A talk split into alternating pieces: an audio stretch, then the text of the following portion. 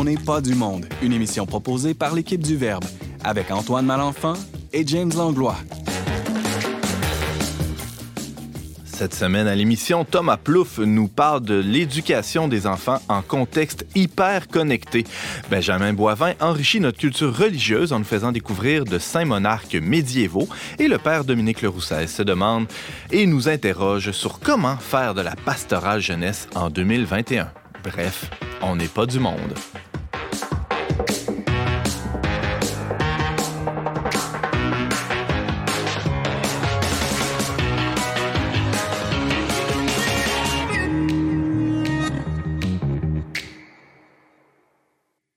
Bonjour à tous, bienvenue à votre magazine culturel catholique. Ici Antoine Malenfant en compagnie de James Langlois, formidable co-animateur de cette émission. Bonjour James. Hey, joyeuse Pâques Antoine. C'est vrai. Christ est ressuscité. Alléluia, on peut le dire à cette heure. Toi qui aimes beaucoup le chocolat noir, t'en, as sûrement beaucoup mangé? Ça me sort par les oreilles. D'ailleurs, je sais pas si vous entendez ici, là.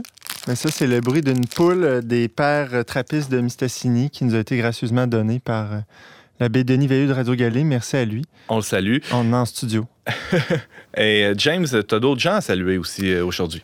Oui, j'en profite pour saluer sœur Marie-Lou Bernier, qui est une sœur de l'agneau normalement à l'île d'Orléans, mais cette année, elle est à Montréal où elle étudie en formation humaine intégrale. Donc, elle nous dit euh, un petit mot à toute l'équipe euh, dont je suis fan d'On n'est pas du monde. Euh, je vous écoute à chaque semaine là, en, prenant, en faisant de la course. puis votre, notre émission, votre émission nous accompagne à la découverte des nouveaux quartiers de, de Montréal. Puis, merci à sœur Marie-Lou de nous écouter. Puis également, Lynn Lapointe qui nous dit merci pour ce beau magazine, ces chroniques variées intéressantes. Ce sont des rendez-vous hebdomadaires pour elle de nous lire et de nous écouter à Radio Galilée. Merci beaucoup, Lynn Lapointe. James, euh, si Sœur Marilou nous écoute en se baladant dans les rues de Montréal, c'est euh, parce qu'on est disponible en balado? Oh, tout, ouais, exactement. Euh, balado, podcast. C'est quoi ça en fait? Ça, c'est une émission qui est disponible euh, n'importe quand. Vous pouvez la réécouter. Donc, c'est notre émission qui est diffusée à la radio. Vous pouvez également la réécouter dans les applications balado. Hein. Vous savez, il y a Apple Podcast, il y a aussi Google Podcast, il y a Spotify. On est disponible sur ces plateformes-là. Donc, vous pouvez nous écouter quand vous voulez, n'importe où. On tape On n'est pas du monde euh, dans la barre de recherche de ces applications-là et on nous trouve assez facilement. Merci beaucoup, James.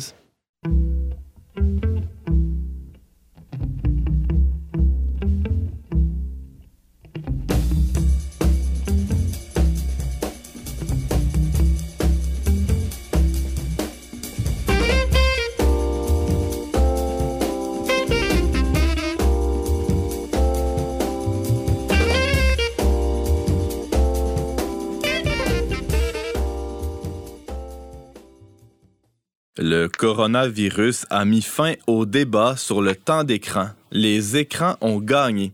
Ce titre du New York Times d'avril 2020 est assez évocateur, vous en conviendrez avec moi. Hein? Le numérique a-t-il été notre salut sans lequel nous n'aurions pas passé à travers la dernière année de confinement, sans lequel le monde se serait effondré? Pourtant, il n'y a pas si longtemps, on assistait à une montée des forces critiques devant la prépondérance du numérique dans toutes les sphères de nos sociétés. Où est donc passée cette saine prudence face au numérique? Et on peut se poser la question aussi, cette saine prudence euh, face à, l'emploi du numérique avec nos enfants. Le chroniqueur Thomas Plouffe, spécialiste en psychoéducation, s'intéresse depuis un bout à la question. Il est déjà venu en parler à l'émission d'ailleurs. Et il est avec nous aujourd'hui. Thomas, bonjour. Salut. On peut dire sans grand risque, Thomas, sans grand risque de se tromper, que depuis 2020, euh, depuis le début de la pandémie en tout cas, euh, les enfants ont reçu la vague numérique en pleine face. Oui, ou on pourrait même dire ils l'ont un peu subi. Et puis c'est hmm. pas juste les jeunes enfants, hein, ça c'est jusqu'à jusqu'à très très âgés, là, on est, ils l'ont un peu subi. D'ailleurs, euh, jusqu'à jusqu'à récemment, on avait l'impression un peu que c'était un moindre mal pour lequel il n'y aurait pas de conséquences, mais où les conséquences ont commencé à, à se faire sentir. On y reviendra évidemment aux conséquences. Là. Ça sera euh, d'ailleurs l'objet d'une partie de ta chronique d'aujourd'hui, euh, les effets des écrans euh, sur les enfants. C'est sûr que le numérique, ça, ça a changé nos vies à tout le monde. Euh, c'est un lieu commun de dire ça. Euh, mais ça fait déjà un bout là, que, que ça prend de plus en plus de place, spécialement dans la vie des enfants. Et c'était le cas avant, euh, bien avant la pandémie. D'ailleurs, tu étais venu en parler à l'émission. Et juste à temps, pour, pour tous ces événements-là, ben, il y, a eu aussi un, livre qui est sorti récemment en France. C'est Le biberon numérique. c'est un titre assez évocateur. Tu l'as lu pour nous. Qu'est-ce que ça raconte? Oui, mais je me suis permis de, de, de, lire deux livres. En France, il faut, il faut comprendre que c'est euh, le rapport avec le numérique et puis le lien avec l'éducation nationale, ce qu'on appelle l'éducation nationale, est différent. Là. C'est, ben, disons qu'il y a peut-être un mariage un peu plus franc entre les deux. Et c'est pour ça aussi qu'il y a plus de conséquences et puis il y a plus d'observateurs qui sont venus écrire des livres sur le sujet. Donc moi, j'en, j'en, j'en ai lu deux qui sont sortis dans les dernières années. Le biberon numérique de Stéphane Bloco, euh, Monsieur Bloco, lui, c'est un docteur en, qu'il appelle docteur en sciences de l'information et de la communication, mais plus clairement, c'est quelqu'un qui s'intéresse à ces questions-là, le rapport avec le virtuel, puis c'est quelqu'un qui a fait beaucoup de conférences dans les milieux scolaires euh, durant les 15 dernières années, fait qu'il a rencontré plusieurs milliers de jeunes sur ces questions-là. L'autre livre que j'ai lu, c'est, le titre, c'est La fabrique du crétin digital. J'en avais déjà parlé à, la, à l'émission. Lui, c'est le, livre de, de, de Michel Desmurget, euh, qui est docteur en neurosciences, il est aussi directeur de recherche, puis qui a écrit plusieurs essais, notamment il avait déjà écrit sur les effets de la télévision un peu avant. donc lui, c'est un habitué, c'est un polémiste, un habitué des essais. Alors, ces deux livres-là, on, le disait, ça s'attaque à la question euh, de, l'emprise croissante du, monde euh, numérique dans, nos vies. Et euh, évidemment, bon, surtout le premier des deux, là, s'intéresse aux enfants. c'est quoi les conséquences des écrans sur les enfants selon ces auteurs-là? Ben, c'est intéressant parce que c'est deux auteurs euh, qui, euh, qui ont comme deux approches différentes. D'ailleurs, ils viennent d'horizons différents, puis ça le cache pas. Mais euh, et qui arrivent donc à des, à des conséquences qui sont qui sont complémentaires, on pourrait dire. Si je pense à si je, je prends ce qui, ce qui est dit par Bloco, Stéphane Bloco, euh, lui a moins une approche qui est scientifique dans son analyse, donc c'est plus des préoccupations ou des à partir de ses observations, des pistes de réflexion. Et lui, il s'intéresse beaucoup aux effets du virtuel sur la construction de l'identité parce qu'on sait que c'est quelque chose de, de, de majeur dans, dans, dans l'enfance, mais jusqu'à jusqu'à l'âge adulte, la construction de l'identité. Puis euh, il, pose beaucoup de questions très intéressantes, de préoccupations sur en quoi est-ce que le virtuel peut avoir une influence vraiment importante sur la construction de l'identité, à travers entre autres trois grandes, on pourrait dire trois, trois grandes observations, trois grandes préoccupations. La première, c'est le virtuel, ce que ça a comme effet, dans, comme l'effondrement de la barrière entre le, réel puis le virtuel. Hmm. Donc, euh, c'est un impact qu'on peut voir, puis qui a un effet sur la construction de l'identité. On va voir ça à travers l'avènement des, des, des, casques virtuels, des périphériques de, réalité virtuelle, mais c'est encore un peu loin de nous, tout ça. Par contre, ce qui est plus près de nous, et qu'on comprend peut-être un peu moins, c'est euh, les, les, jeux d'action qui sont de plus en plus euh, qui sont très prépondérants dans la vie des jeunes, notamment les jeux qu'on appelle les MMORPG. C'est des jeux multijoueurs, euh, euh, jeux de rôle en ligne multijoueurs. Ce qui est intéressant de comprendre avec ces jeux-là, c'est des jeux où est-ce qu'on on se développe un avatar, puis notre avatar va nous suivre pendant longtemps dans le jeu. Et ce qui est différent par rapport aux jeux que, que nous ou que d'autres ont pu connaître quand ils étaient plus jeunes, c'est qu'ils sont, ils se situent dans des univers qui sont persistants. Ça veut dire que c'est des univers qui s'arrêtent jamais. C'est comparativement à quand on jouait à notre bonne vieille partie de, de, Donkey Kong Country, qu'on mettait ça sur pause. Ben, c'était terminé.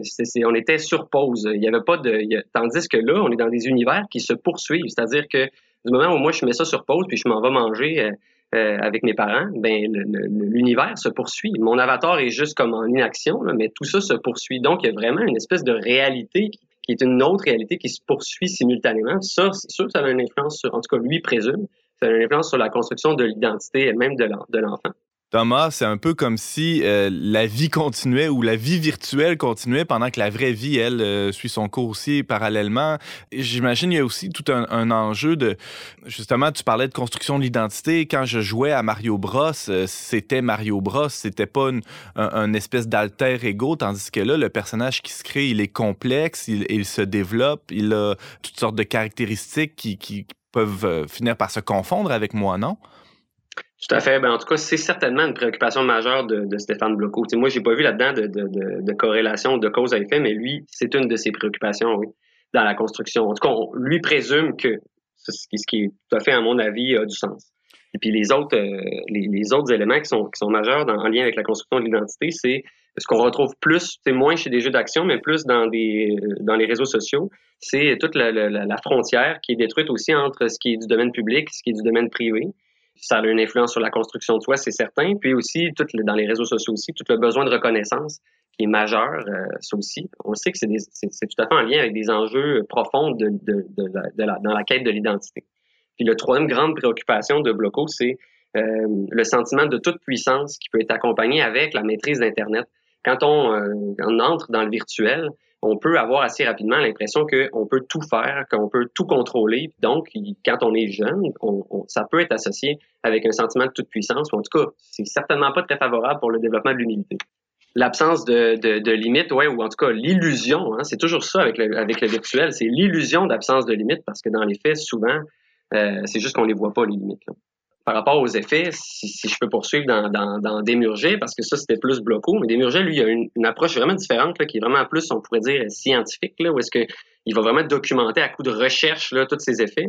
Mais lui, il va dans la talle qu'on connaît un peu plus, mais des effets sur la santé, des effets sur le développement intellectuel, des effets sur la réussite scolaire entre autres une donnée intéressante, euh, bon, qui est en France, mais que lui euh, martèle à répétition, c'est le temps d'écran.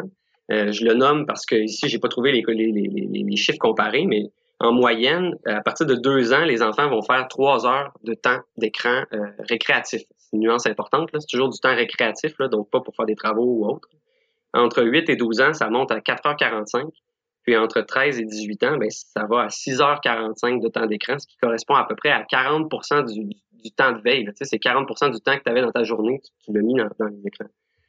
Donc, euh, pour Desmurget, d'abord, ça, c'est un chiffre qui est extravagant, faramineux, mais au-delà de ça, il dit ça a aussi des, des, des conséquences, ça a des conséquences réelles, ce temps-là. Là. En excès, ça a des conséquences au niveau de la sédentarité et tout ce qui vient avec, problématiques d'obésité, euh, bon, euh, des troubles de l'humeur et tout, problématiques de sommeil qui sont directement liées avec des problèmes au niveau des, résultats scolaires et tout. Puis pour les plus jeunes, ben, il dit les écrans vont vraiment euh, toucher directement trois piliers fondamentaux du développement, c'est-à-dire la perte d'interaction. Les écrans vont, vont, limiter considérablement dans les familles les interactions que les adultes vont avoir avec leurs enfants ou que les enfants vont avoir entre eux. Ce qui a un lien direct avec le deuxième pilier, qui est le développement du langage, parce que ça prend des interactions pour développer le langage. L'enfant a besoin de parler pour pouvoir développer son langage, a besoin d'entendre. Euh, et le troisième pilier, c'est la concentration il disait un truc intéressant, moi je trouvais que, pour illustrer, le numérique, c'est une vague, une déferlante qui n'est pas du tout, du tout adaptée avec notre, notre biologie, parce que notre cerveau euh, s'est développé euh, sur une très, très longue période pour euh, être capable de gérer une tâche à la fois, ou en tout cas, est certainement pas en, mesure de composer avec le, le, flux, le, le, surstimuli qu'on peut retrouver dans le, dans le numérique. C'est pour ça, en fait, parce que le cerveau, la machine n'est pas, pas capable de gérer le flux, qu'il y a autant de conséquences sur la concentration, sur le sommeil, sur le, parce que la, machine surchauffe finalement. Thomas, euh, il y a, comme parent, hein, on sait que ben, il, existe certainement des, des, solutions, mais on est souvent désemparés, démunis. Euh, comment on, on doit réagir à ça? Est-ce qu'il est y a quelque chose à faire? Ben, encore une fois, les, les, les deux auteurs pour lesquels j'ai lu leur livre, euh, Stéphane Bloco, Michel Desmurget, les deux ont une approche qui est complémentaire. C'est intéressant. Bloco, il, lui, appelle, son approche, il va l'appeler l'approche de veille parentale numérique permanente, autrement dit. c'est une drôle de façon de parler. C'est comme si tu étais toujours derrière l'épaule de ton enfant en train de regarder. Mais là où c'est intéressant, c'est qu'il part du principe qui est quand même fondé qu'un des grands problèmes du rapport au numérique, c'est qu'il y a une absence d'accompagnement des adultes dans la découverte du monde virtuel ce qui est une réalité nouvelle parce qu'en fait, traditionnellement, les adultes, ça a toujours été leur rôle d'accompagner l'enfant dans la découverte du monde. Euh, L'enjeu maintenant, c'est que les adultes eux-mêmes sont pas euh, comprennent pas le, monde virtuel parce que ce monde-là se développe trop rapidement. Donc, ils sont même pas eux-mêmes capables de maîtriser, de comprendre ce monde-là. Donc, ils sont encore moins en mesure d'accompagner leur enfant dans sa découverte du monde virtuel. Donc, euh, partant de cette logique-là, lui, il dit ce que ça prend d'abord, c'est il faut pas que le parent se ferme les yeux sur le virtuel ou le numérique. Il faut qu'il s'y intéresse. Mais s'y intéresser, s'il s'y intéresse vraiment à fond, ben, ça va lui permettre de voir que euh, c'est mieux de limiter ensuite. Hmm. fait que il faut, mais il faut pas être dans une perspective uniquement de restriction, restriction. Il faut aussi être à l'écoute, selon Bloco. il faut être à l'écoute. Il faut avoir une approche bienveillante avec l'enfant, puis avec euh, pour euh, comprendre ce qui la machine qu'ensuite on essaie de, limiter. L'enjeu, moi je trouve des fois avec cette approche-là, une approche de, bienveillance, c'est que, en tout cas, à mon avis personnel, je trouve des fois c'est un petit peu comme un, comme un plat de, de, brocoli cuit vapeur là, auquel on n'a pas ajouté de sel, pas de beurre. C'est beau en théorie, certains disent qu'on respecte bien le produit, mais ça goûte pas grand-chose. C'est un peu fade. Ça manque un petit peu de ça manque un peu de gras pour des parents. Euh, hein, soyez bienveillants, intéressez-vous à l'enfant, mais limitez. Desmurget, lui, s'il y en a qui aiment mieux les, les, les recettes toutes faites, Desmurget, il est beaucoup plus clair, beaucoup plus tranché sans dire que le numérique, c'est le démon incarné. au contraire, il est assez clair là-dessus. Le numérique a bien, des, a bien des bienfaits. Mais il faut être conscient des méfaits. Puis pour lui, ben, ça prend une approche qui est beaucoup plus stricte. par exemple, il dit, on entend souvent les recommandations comme quoi il faudrait pas d'écran avant trois ans. Ben, lui, il dit, à la lumière des recherches, on devrait dire avant six ans, pas d'écran. Hmm. pas du tout. sais Même pas 15 minutes, 20 minutes. Il dit pas du tout, c'est le mieux. Après ça, après 6 ans, donc de 6 à 18 ans, il dit pas plus de 30 minutes à une heure par jour, tout écran compris. Je sais pas dans, quelle famille il nous écoute, mais c'est sûr que c'est assez drastique. donc, pas d'écran, euh, bon, c'est-à-dire 30 minutes, une heure par jour. Il dit aussi pas dans la chambre. Très important, ça a des conséquences directes sur, euh, sur bon, ce qu'on a dit tantôt, sédentarité, sommeil, résultats scolaires. Euh, attention au contenu inadapté. Donc, pas, idéalement, pas de contenu inadapté, c'est certain. Pas le matin avant l'école, pas le soir avant de dormir, puis une chose à la fois. Donc, l'écran devrait toujours être fait comme une activité seule. Donc, jamais d'écran pendant qu'on converse avec quelqu'un d'autre, jamais d'écran pendant les repas, jamais d'écran pendant les devoirs, jamais d'écran pendant... Euh, bref, une chose à la fois. Le cerveau est fait pour... est pas fait pour ce qu'on appelle en anglais du multitasking, hein. bon, avec ce que ça comporte. Puis, il termine avec euh, une phrase que moi, j'ai trouvé, j'ai trouvé intéressante euh, en disant, si on fait ça, ben moins d'écran, c'est plus de vie. Puis, je veux dire, il l'explique après, je trouve que c'est pertinent. la, seule, la seule chose que mon petit ajout personnel, je dirais, il a tout à fait raison. Moins d'écran, c'est plus de vie, mais plus de vie, ça ne veut pas dire plus de chant à la, à la mélodie du bonheur, là, dans, dans, dans, la joie, dans la sérénité. Plus de vie, ça veut dire aussi plus de relations. Plus de relations, ça veut dire aussi plus de confrontation. Euh, ça veut dire plus de plus de cris, ça veut dire plus de bon. Fait qu'il faut être conscient de ça. Moins, il y a une raison pour laquelle les écrans sont aussi euh, prépondérants dans nos vies, c'est parce que c'est confortable. Euh, moins d'écran, c'est plus de vie, oui, mais avec ce que la vie comporte de, chaos et, tout le reste. Thomas Plouffe, tu nous parlais euh, des effets du numérique sur les enfants, aussi des, quelques moyens pour euh, y remédier, en tout cas, essayer d'y remédier en tant que parent. Les ouvrages cités dans cette chronique sont Le biberon numérique de Stéphane Bloco, publié chez Artage en 2021, c'est tout récent, et La fabrique du crétin digital de Michel Desmurget, édité au Seuil en 2019. Merci beaucoup, Thomas, d'avoir été avec nous. Ça fait plaisir. Bonne journée. À bientôt.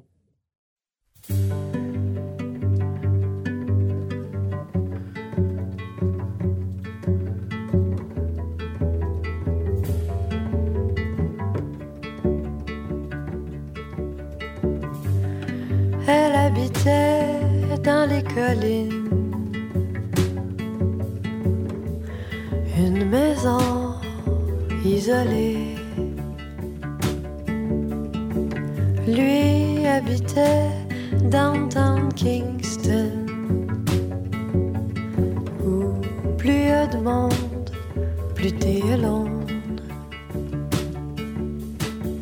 Dans sa montagne vivaient les chèvres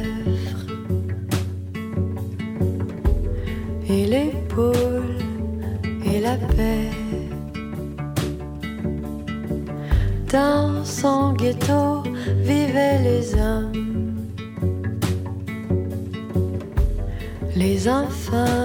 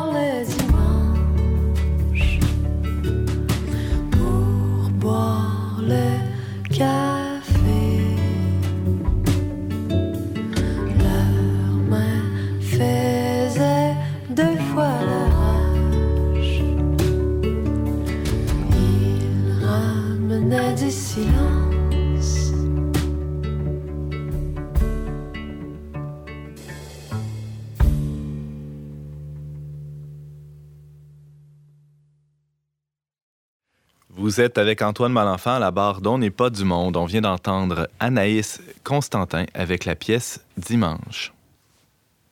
Dans nos sociétés toutes modernes, la foi est souvent reléguée à la sphère privée, de telle sorte que la religion et la politique ne font plus très bon ménage. Et pourtant, il n'en a pas toujours été ainsi. Pendant la dizaine de siècles qu'a duré le Moyen Âge, de nombreux et nombreuses chefs temporels ont professé leur attachement au Christ et à l'Église catholique. Chroniqueur politique à On n'est pas du monde et passionné d'histoire aussi, il faut, le, faut le dire. Benjamin Boivin est avec nous. Bonjour Benjamin. Bonjour Antoine, ça va bien? Ça va très bien.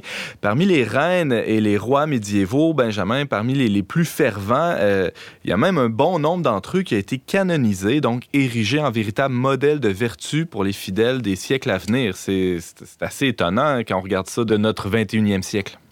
Ben, c'est vrai que pour nous, euh, c'est un peu, euh, c'est un peu curieux, hein, mais le, Moyen Âge, c'est vraiment une période contrastée qui attire toutes sortes d'idées particulières, euh, d'idées préconçues. Il y a certains qui vont percevoir cette époque-là comme une, une autre époque de chrétienté, de chevalerie, de civilisation chrétienne où les chefs temporels participent activement à, la, à la poursuite du projet évangélique. Et puis d'autres ben, voient cette période-là plutôt comme une période de misère, de maladie, de guerre et de, de famine.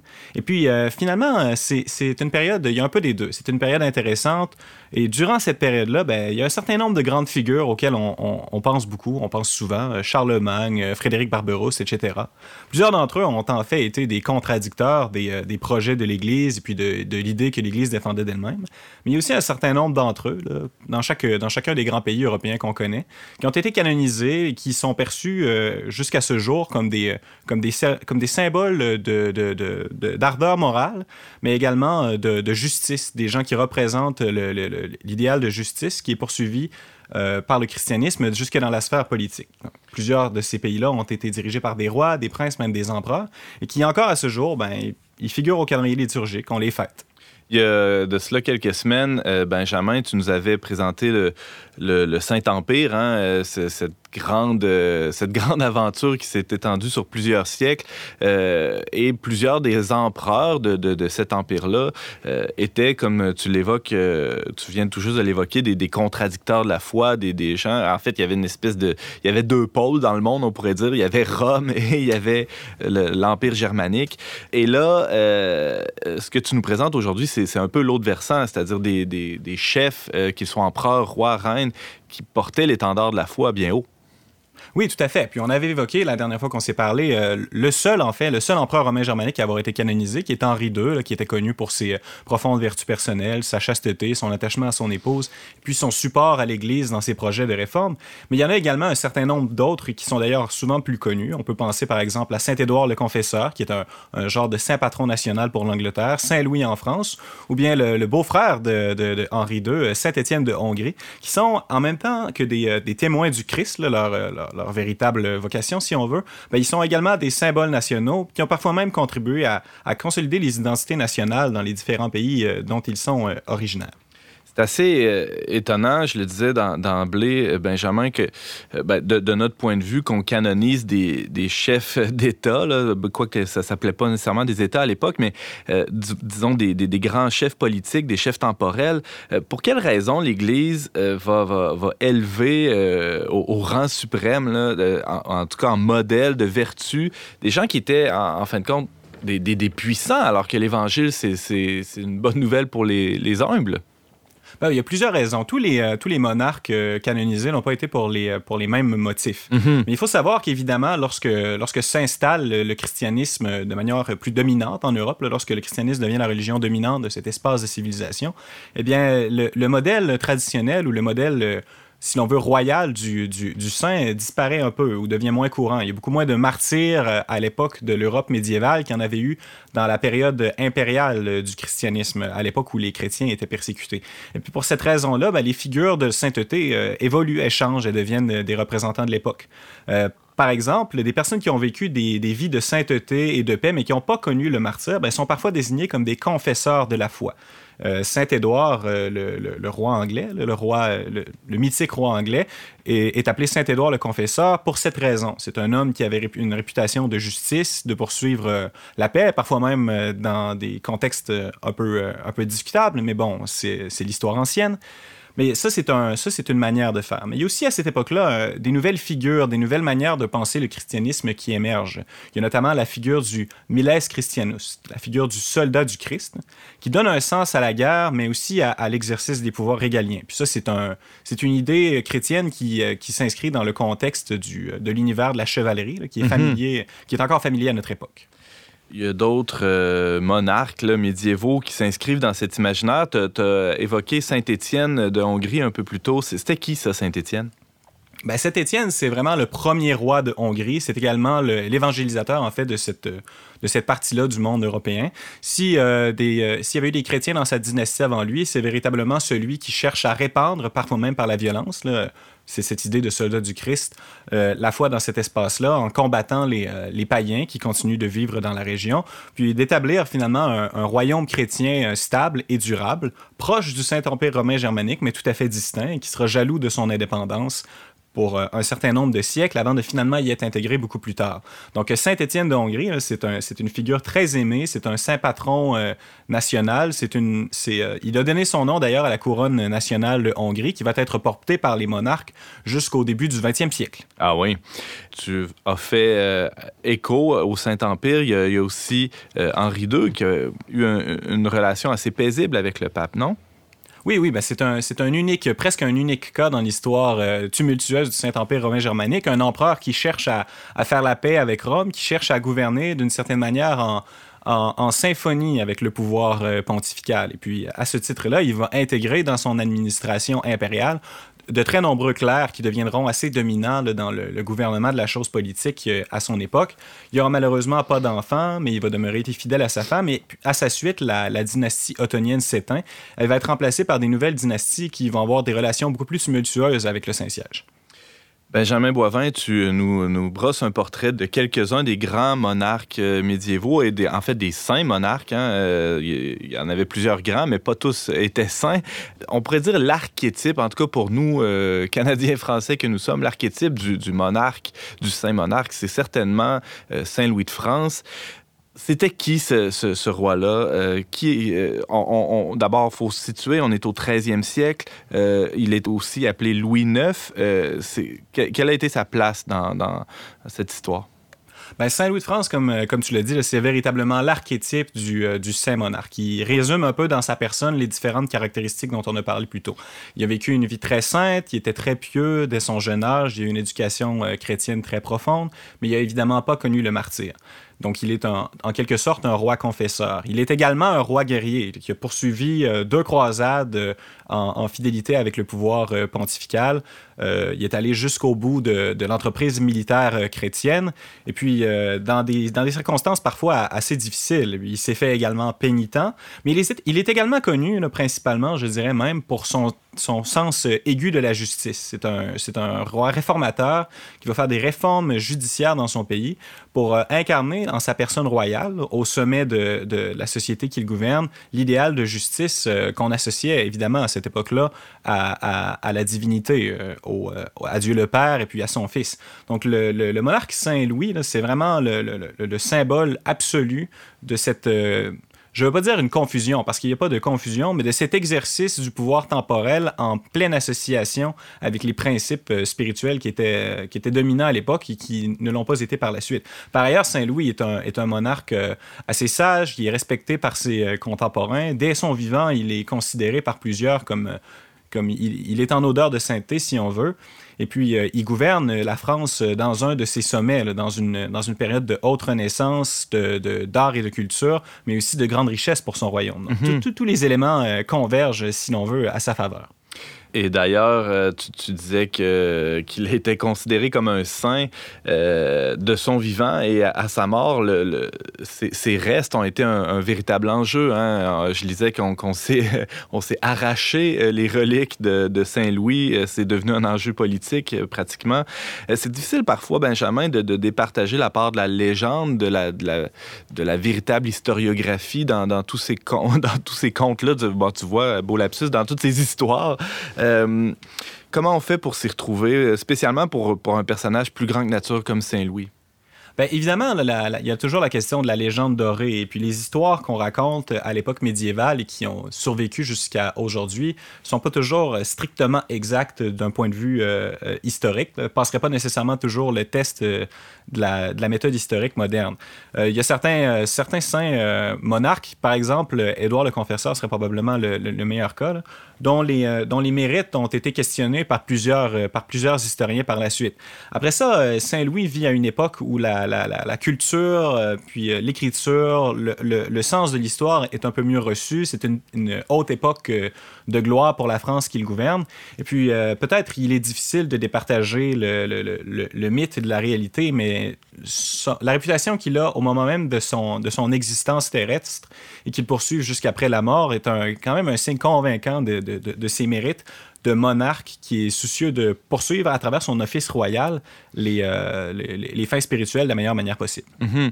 euh, James, oui. Mais le 13e siècle, hein, dans lequel a vécu euh, Louis IX, c'était vraiment un grand siècle. on pense que euh, à cette époque-là aussi sont arrivés Saint François d'Assise, Saint Dominique, Saint Thomas d'Aquin, Saint Albert le Grand, puis il y a même un très grand pape comme Innocent III qui était là à ce moment-là pour avec eux. C'est quand même, c'est quand même une, une bonne cuvée. Ouais, ouais, c'est quand même une grosse époque.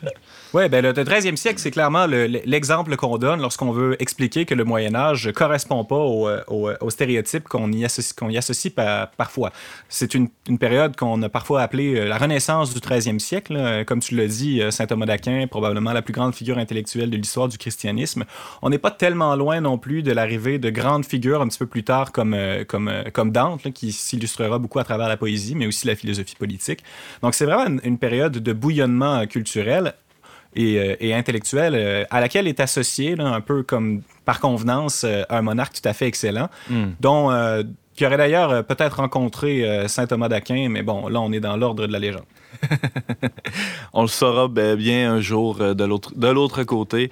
Euh, Benjamin Boivin, euh, tu nous parles des, monarques, des saints monarques médiévaux, mais on, se permet un, petit saut dans l'histoire et, rapprochons-nous un peu de, l'époque contemporaine.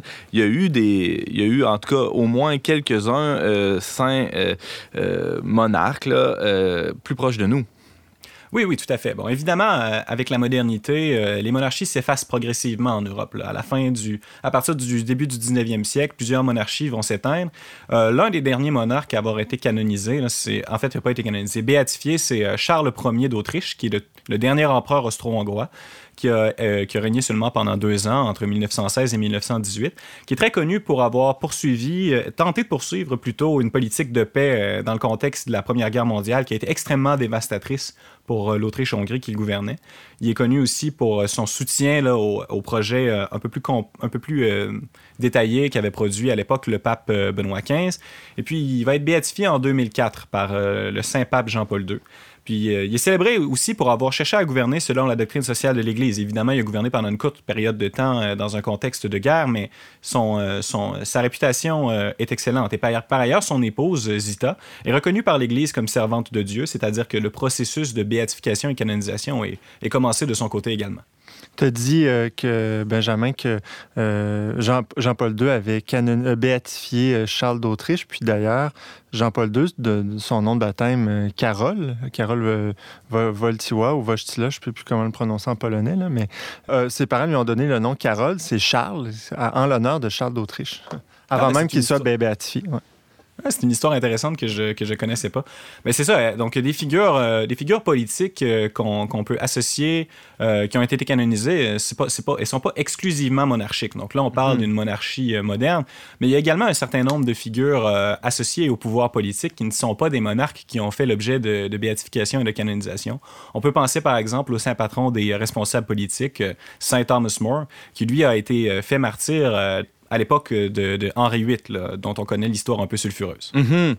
Merci. Euh, ça, fera certainement objet d'une prochaine chronique, hein? j'en doute pas. Benjamin, c'est une très bonne idée. Euh, merci de nous avoir présenté ces, ces saints monarques médiévaux, euh, Benjamin, et au plaisir de, de te recevoir bientôt à l'émission. Ça a été un plaisir. À la prochaine. Bye.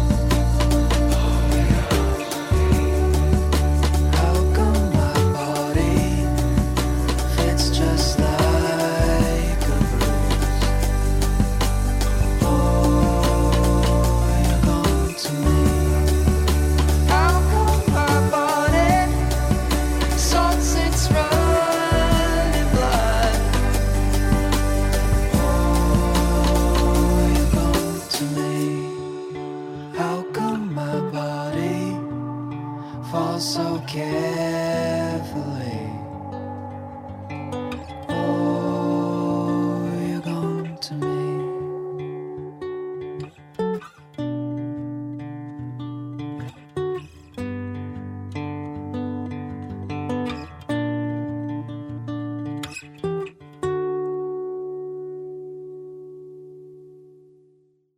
C'est toujours Antoine Malenfant au micro d'On n'est pas du monde. C'était How Come My Body interprété par Half Moon Run. Tout le monde qui œuvre en pastoral sait, ou du moins pense savoir, comment s'y prendre pour faire la catéchèse aux petits.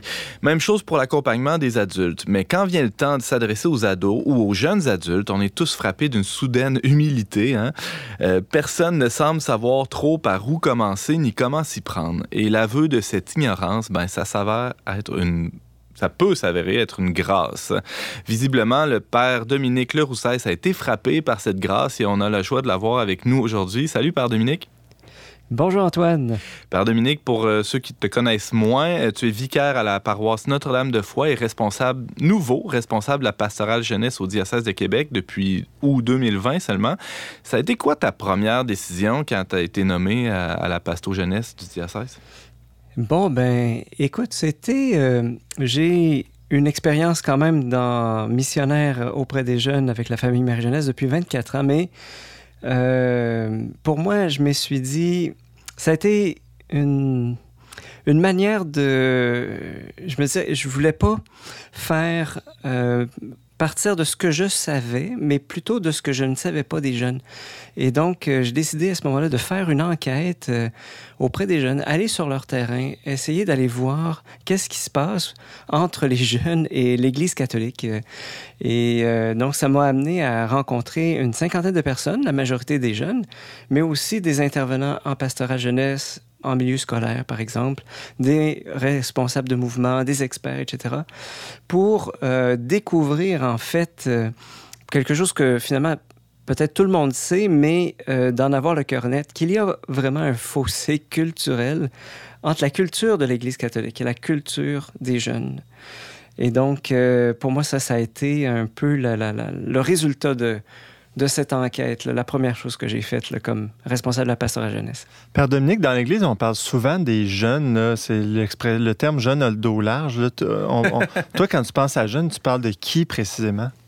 Eh mon Dieu, ça c'est vraiment la, bonne question, la question. Mettons toi, Père Dominique, es-tu jeune, toi? Ouais. Bon ben, j'ai 47 ans, je suis de la génération euh, Y. non, je suis, même, je suis même un, je suis un X. Mais euh, Bon, pour moi, les jeunes, c'est les ados jusqu'à 29 ans. et évidemment, c'est large et on, ne peut pas dire. Euh, on ne parle pas évidemment d'une réalité homogène, mais mhm. vraiment, euh, mais vraiment d'une planète. Voilà, une planète avec plusieurs pays, plusieurs villes. Hmm. Tu parlais d'un fossé culturel. C'est ta grande découverte, ou du moins la grande confirmation de cette enquête que tu as menée auprès d'une cinquantaine de personnes, Père Dominique. Mhm. Euh, un fossé culturel entre l'Église et le, monde ou la planète des jeunes, euh, comme tu viens si bien de le dire. Comment tu le décrirais, là, ce fossé-là? C'est quoi... Euh, pourquoi on identifie ça comme étant un fossé? Ben, c'est que euh, l'Église a sa culture, son langage, ses manières de faire. Les jeunes ont leur culture, leur langage et leur manière de faire. Et entre les deux, il y a à peu près pas de relation. C'est-à-dire que dans l'Église, en fait, il n'y a pas nécessairement une, euh, je dirais, un élan pour s'intéresser à ce à ce qui intéresse les jeunes, à leur culture, etc. Puis du côté des jeunes, on ne s'intéresse pas nécessairement beaucoup non plus à l'Église. Là. Euh, par contre, il y a entre les deux des jeunes croyants, des jeunes catholiques qui, qui sont croyants, qui sont pratiquants, et qui vivent cette, euh, en fait, cette... Euh, ils vivent enfin une double appartenance entre l'Église et la société québécoise. Et cette double appartenance, en fait, est souvent source de tension. C'est-à-dire hmm. que euh, appartenir aux deux, ben c'est pas facile. Alors, ça prend, au fond, des groupes de soutien pour les jeunes. Et je dirais que la relance, en tout cas, de la passerelle de jeunesse doit prendre en compte, en considération cet état de fait, à mon sens, pour euh, aménager, je dirais, un lieu. J'appelle ça, moi, des safe space. Parce que des jeunes croyants puissent se retrouver en étant... Euh, tu sais, euh, vous avez eu un, invité là, qui parlait, au fond, des campus américains il n'y a pas longtemps, Antoine, euh, et qui... qui ben, les campus américains, où est-ce que la foi catholique est, est promue, je dirais, ben, c'est un peu ce genre de safe space. Alors, je dirais que c'est quelque chose que euh, je sens, en tout cas, il y a comme un appel à aménager pour que les jeunes croyants puissent se sentir euh, libres d'être eux-mêmes, je dirais pour que ces, ces jeunes-là soient aussi, euh, ben, tu, tu, le disais un peu plus tôt, là, sont, sont comme assis euh, une fesse sur, euh, sur deux chaises, là, une fesse sur chaque chaise, une sur le, la, la, chaise de, de, la culture jeune, de la culture des jeunes qui les entourent, de la culture contemporaine, et l'autre ben, dans l'église, hein, sur, sur, un banc d'église. bon, pour réconcilier tout ça ou pour aménager des espaces où ils pourront vivre leur foi et l'assumer, tu as, mis sur pied une espèce de charte, je pense, je sais pas si c'est le bon mot, une charte de, relance euh, de la pastorale jeunesse euh, qui tient en 10 articles. C'est assez, euh, tout un effort de synthèse. Dominique, qu'est-ce que qu'est-ce qu'on retrouve dans cette charte-là? Alors, cette, cette charte, en fait, c'est durant l'enquête, j'ai réalisé que j'étais animé de conviction. Donc, euh, dans ma rencontre avec les jeunes, avec les, ceux qui ont l'habitude d'être auprès des jeunes, euh, j'ai pu euh, réaliser aussi des lectures de, de, personnes qui étaient impliquées auprès des jeunes et j'ai réalisé que j'avais un ensemble de convictions qui sont émergées et je me suis dit, pour remettre la, remettre la pastorale jeunesse sur les rails, eh bien, euh, j'ai comme le désir de, de, de, partager ma vision avec d'abord euh, mes supérieurs, de qui j'ai eu le mandat de remettre les rails de la pastorale jeunesse, mais aussi avec toute l'Église de Québec. Donc, la, la charte de la relance, c'est, ce sont dix articles, dix verbes, au fond, que l'on doit, je dirais, prendre en considération quand il s'agit des rapports entre l'Église et les jeunes. Et je vous les nomme assez rapidement. Oui, vas-y. Donc, euh, le premier, c'est sortir, dans le sens qu'on a l'Église vrai, véritablement à sortir de notre culture pour aller vers les jeunes là où ils sont, autant physiquement que culturellement. Excuse-moi, je t'interromps, mais tout de suite, on oui. voit la, la, marque du pape François, hein, l'Église en sortie, euh, qu'on retrouve dans Evangelii Gaudium. Il euh, y, y, a une certaine filiation spirituelle entre toi et, et le pape, non? Oui, absolument. Ben, je, je, je l'ai suivi. J'ai lu tout euh, Christus Vivit, là, qui est l'encyclique, le document préparatoire au synode sur les jeunes. Alors, euh, bon, ça m'a vraiment lancé. Puis évidemment, ben, toute la pensée du pape François, euh, je suis profondément en communion avec lui. Mm -hmm. Deuxième article de la charte euh, avancée, c'est-à-dire pour un monde liquide, ça prend un mode liquide, c'est-à-dire qu'un peu comme si les jeunes étaient en haute mer. Ils sont toujours dans un culturellement dans un monde qui est mouvant. On doit les accompagner là-dessus. Euh, les écouter, prendre le chemin de l'autre, les aimer. Quatrième, euh, quatrième article, donc c'est faire passer les besoins de des jeunes avant ceux de l'Église. Il là là, beau défi. Il y, a un besoin, il y a un besoin de main-d'œuvre, c'est sûr, dans l'Église, mm -hmm. mais il y a un besoin de ne pas fédérer les jeunes aux besoins de l'Église, mais chercher à répondre à leurs besoins. Mm. D'abord. Oui, parce que, euh, oui. excuse-moi, tout de suite, quand en paroisse, il y a un jeune qui arrive, la tentation des gens se disent ah, on pourrait l'impliquer dans telle affaire, telle affaire, alors que c'est peut-être pas de ça dont il y a besoin. Oui, exactement. Ou du moins pas on, tout de on suite. A beaucoup ouais. plus à poser la question aux jeunes ou à la jeune qui arrive comment te vois-tu servir l'Église? Et là, ils peuvent nous sortir quelque chose qui est complètement hors de nos radars, par exemple en disant hey, Moi, j'ai des, des, des, des, aptitudes dans les médias sociaux. Ah, les médias sociaux, ça pourrait être. voilà, etc. Là. Les médias quoi? les... voilà. Ensuite, euh, il y a la question, cinquième article, les accompagner. Donc, marcher ensemble, discerner. C'est-à-dire c'est à la fois de ne pas les larguer complètement, c'est pas non plus de les encadrer d'une manière étouffante, mm -hmm. mais je dirais que c'est adopter une, une, attitude de coaching. Ouais. Ça, c'est un, un, un, grand besoin des jeunes actuellement. Euh, voilà, miser sur eux, miser sur leur euh, créativité, leur liberté, la capacité de prendre des responsabilités, leur liberté pour le faire.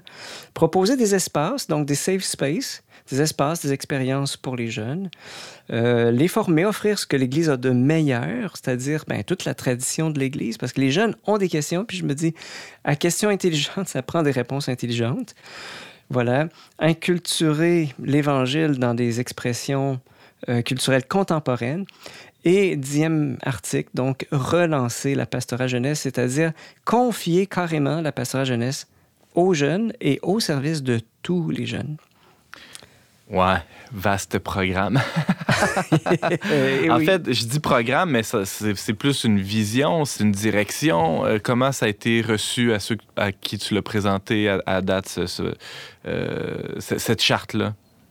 Eh bien, euh, d'abord, je l'ai vérifié avec les jeunes. Mmh. Et les jeunes m'ont vraiment euh, encouragé en disant on se reconnaît là-dedans.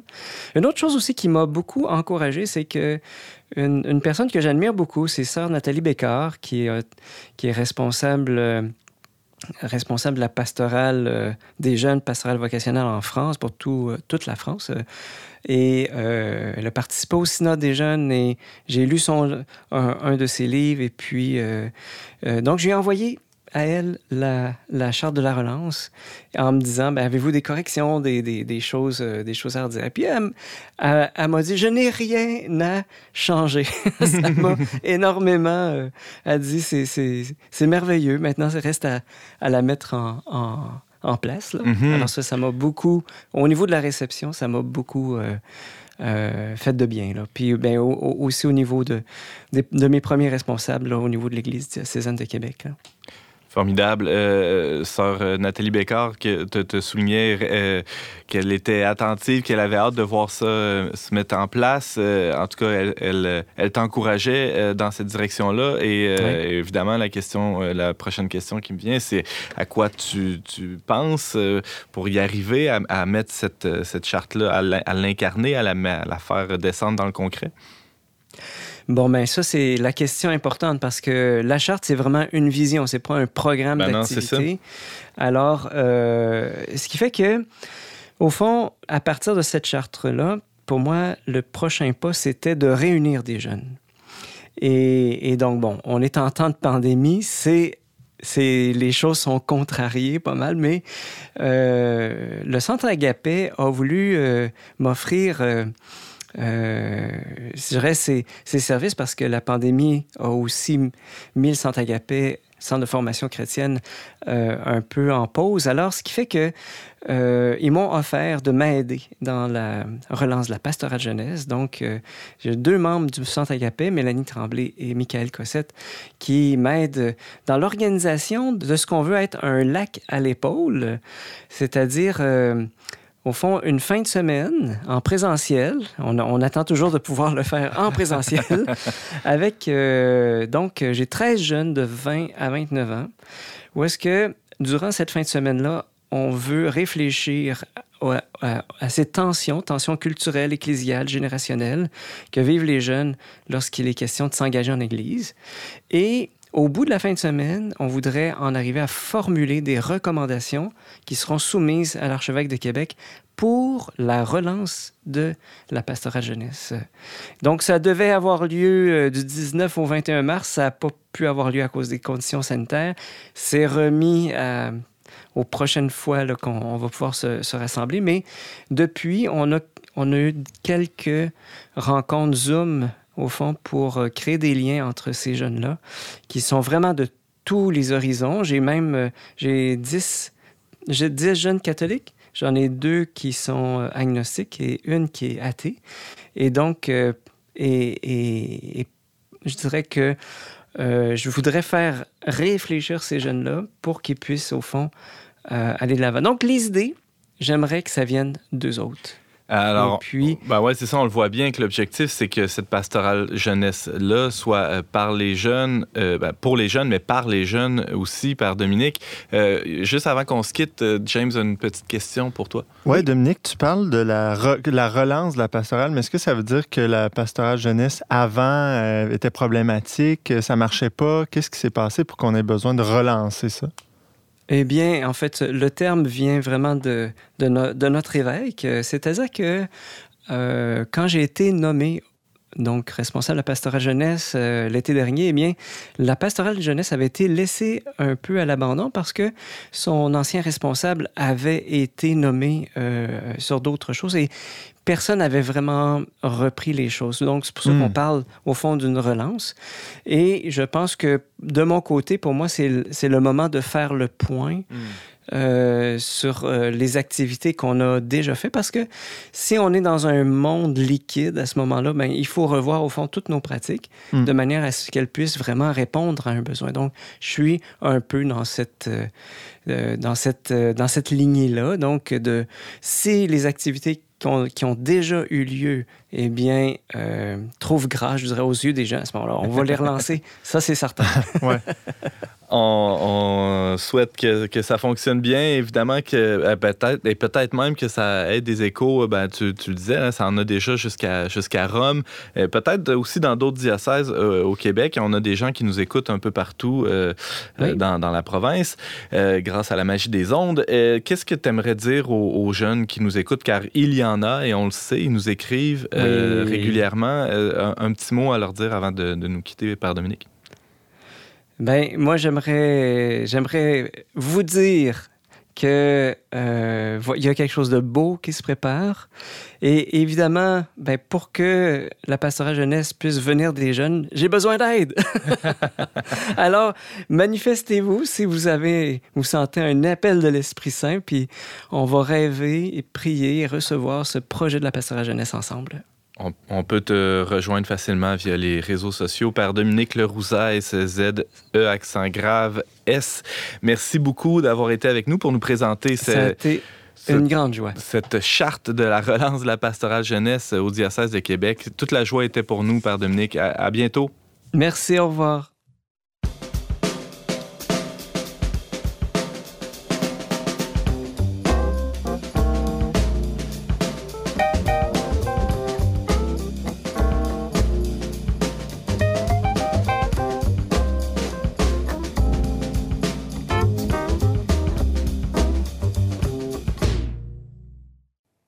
Tout pour cette semaine, mais avant de se laisser, mon collègue James a une suggestion culturelle pour nous. Oui, notre chroniqueur Thomas Plouffe nous a parlé cette semaine des enjeux euh, de l'éducation avec le numérique. Il nous a parlé de deux livres euh, français là, à ce sujet-là. Eh bien, au Québec, on a une spécialiste euh, de, ces questions-là aussi. Elle s'appelle Catherine Lécuyer. Elle demeure actuellement en Espagne, mais elle est originaire du Québec et c'est une spécialiste de l'éducation et de, psychologie. Et elle a publié un premier livre l'année passée qui s'appelle Cultiver l'émerveillement, qui a été publié chez Québec Amérique. Et cette année, ben, dans deux semaines, en fait, le 13 avril, il y a son prochain livre qui va sortir et qui traite justement de ces enjeux-là. Donc, pour un retour à la réalité, pourquoi les écrans absorbent tant nos enfants? Donc, hmm. euh, on sentait déjà un peu ces, critiques, ces bémols par rapport aux enjeux technologiques dans l'éducation dans son premier livre. Mais là, vraiment, c'est un autre euh, livre qui va porter exclusivement là-dessus. Donc, chez Québec Amérique, euh, je vous le suggère. Merci James. La semaine prochaine à l'émission, il y aura Valérie Laflamme-Caron qui va se demander si une rivière peut être une personne juridique. Antoine Pajot-Saint-Hilaire va nous faire découvrir le philosophe catholique Gérard Kruger et Ariane Blais-Lacombe va démystifier pour nous la pratique sage-femme au Québec. Merci beaucoup d'avoir été avec nous cette semaine. Vous pouvez en tout temps écouter cette émission en rattrapage et la partager via votre application balado préférée.